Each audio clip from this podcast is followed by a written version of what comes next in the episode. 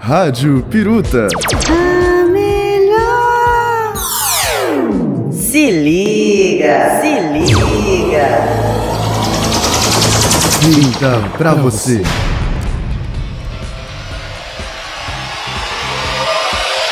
Simplesmente a melhor. E agora no seu ouvido, o Peru tá entrando no ar.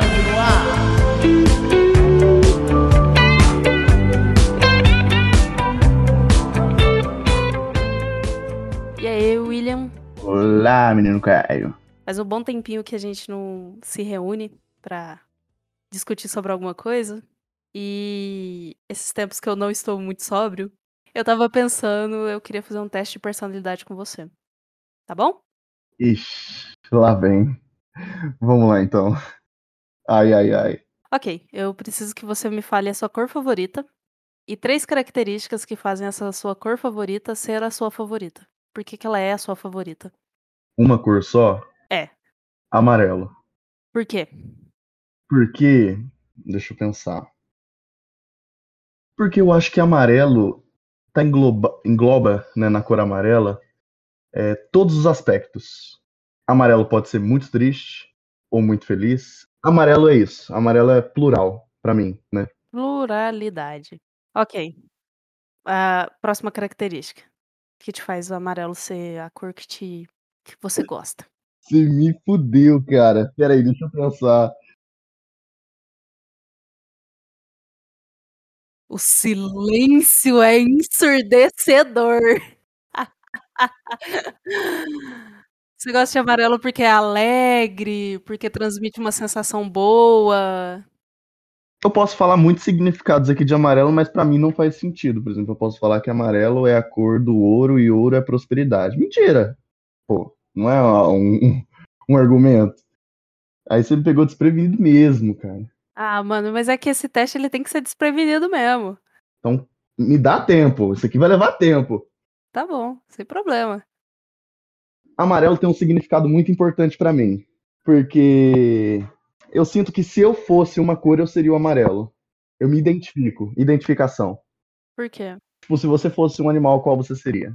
A sua resposta diz muito sobre quem você é. Se eu fosse uma cor, eu seria amarelo. Eu me identifico com a cor. Mas por quê? Porque eu sou muito, uma pessoa muito plural. Aham. E amarelo é plural. Eu não tenho mais o que falar. Mas por que você se identifica com a cor? Essa é a, essa é a pergunta. Amarelo é a cor do sol. Uhum. Mais. Porque representa a vida. Essa valeu? Eu preciso só de mais duas características, porque a identificação já, já, já faz parte do, do conceito. Ela é alegre, ela é, é o a cor do sol, e por que, que isso é importante para você? Pensando nessa, nessa linha de raciocínio sua, o amarelo, se ele misturado com preto, ele vira marrom. E ele traz um ar de melancolia, ao passo que também traz um tra traz vida, né, à terra. Se você deixa ele muito claro, é uma cor cansativa, muito vibrante. Ah, Então, você gosta de amarelo porque é versátil, ele é plural, porque é a cor do sol e aí isso representa vida, e ao mesmo tempo, se você reparar bem, ele traz uma certa melancolia. É isso? tudo isso que eu falei cabeu num argumento só, plural. Sim, mas eu quero que você divida a pluralidade, porque eu preciso de coisas específicas. Mas aí, dentro da pluralidade, você me apontou três coisas. Três coisas. Que ele é versátil, que ele, é, ele representa a vida e ele representa a melancolia.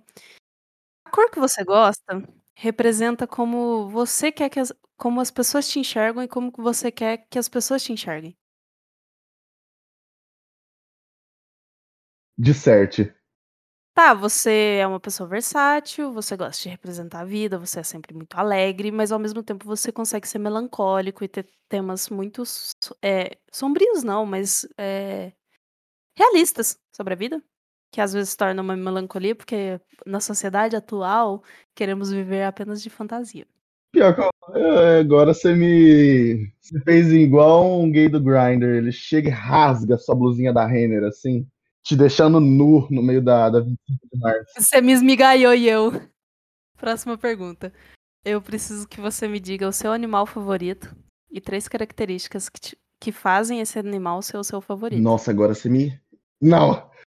Cachorro, gato, serpente, coruja, crocodilo, golfinho. Eu gosto de cobra. Hum, por quê? Porque a cobra. Ah, agora eu vou falando, aí você vai, você vai é, pensando. Eu vou pensando, tá bom? Eu tô anotando, porque eu tenho déficit de atenção. Se eu não for anotando, eu me perco na primeira frase que você falou sobre alguma coisa. Eu gosto da cobra porque. Enquanto isso, na sala de justiça. Nossa, eu tive uma ideia muito boa aqui. Só, só comentando um negócio aqui que você. Corta isso. É, Eu queria muito beber hoje. Só que hoje é quarta-feira, né? E hoje não tá muito, muito, muito bacana meu fígado. E aí eu comprei uma cervejinha zero. Rapaz, que invenção fútil cerveja zero. Só te faz mijar. E é um efeito placebo, porque não tem álcool. Você tá tonto? Sim, Caralho. não faz o menor sentido. Tá igual o blusão na entre... no pode pode pá ou pode o flow, que ele tava bebendo cerveja zero e falando que tava bêbado. Aí a hora que falaram, não, mas é zero, ele automaticamente desceu do personagem. Vixe, cara, eu gosto da cobra. Você gosta da cobra? Eu gosto da cobra, que é um animal bom pra jogar no bicho. É, é, é. Tá, cobra. A cobra ela é um animal silencioso. Uhum. Então, ela planeja toda a vida dela, desde o nascimento Pera aí. ao acasalamento, à morte, na surdina, sem que os outros animais percebam. Ao passo que a cobra é um animal muito exuberante. Tipo, você olha pra cobra, você não tem como falar que ela é feia. Você pode falar, ah, que nojo, tenho medo, ela é peçonhenta, mas ela é bonita. Ela traz um. Sempre foi representado na história como um animal, um animal muito poderoso, né? É. Também vejo a cobra como um símbolo de. Como eu posso dizer? Um símbolo de mistério. Porque ela parada, você não sabe se ela tá querendo te comer ou se ela só tá dormindo. É um animal misterioso. Acho que coloquei as três, né? Ok, é, você gosta de cobra? Que é um animal silencioso, sorrateiro, planeja a vida desde que se entende como algo, Uhum. certo? É, é um animal exuberante, mesmo sendo considerado um animal nojento às vezes, mesmo não sendo apreciado por, todo, por, por todas as pessoas. É? É isso? É isso aí, é isso aí. Ok, o animal é o seu parceiro ideal de vida. Ou seja, você quer alguém silencioso, sorrateiro, mas que tá planejando tudo desde que se entende como gente. É exuberante, ao seu ver, mesmo que no ponto de vista de outras pessoas não seja. Ou às vezes não seja tão compreendida a beleza, entendeu? E, os, e o mistério, porque você não sabe muito bem as atitudes que vão essa pessoa vai tomar. Ele tirou o meu sutiã e a minha calcinha, me deixando apenas com meu sutiã e minha calcinha. Gostasse? Sai da minha casa. Sai da minha casa. Ai, e a última pergunta agora. Tá. A última pergunta. É, imagina água. Hum. Água. Qualquer estado da água, qualquer coisa. Água. O que, que você imagina? Onde que essa água tá? Dentro de um copo de água. Por que um copo de água? Porque eu entendo água como sendo um, um, um elemento crucial para a vida. E água no mar é, representa a vida, mas é perigoso. E você não tem controle. Então por isso não é muito bom nadar em, em mar. Perigoso. Ok. Copo de água. Por quê? Porque eu posso segurar o copo de água, eu posso ter controle sobre a água, e eu posso saciar minha sede. Ó, você colocou que é uma coisa crucial pra vida. Você pode segurar e ter controle. E o que mais? Pode matar sua sede. Você falou isso, mas em que sentido pode matar sua sede? Você acha que às vezes você tem uma necessidade de tomar um copo de água? Temos todo o tempo do mundo. Que ódio, cara. Que ódio. Você me deixou nu agora. Eu te deixei nua duas perguntas atrás, você que não reparou.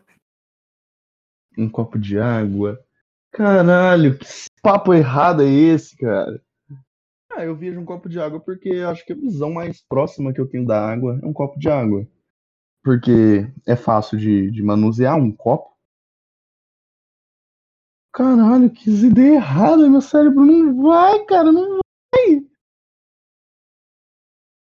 É prático. É prático. Ok. Você vê um copo de água sendo uma coisa crucial para a vida.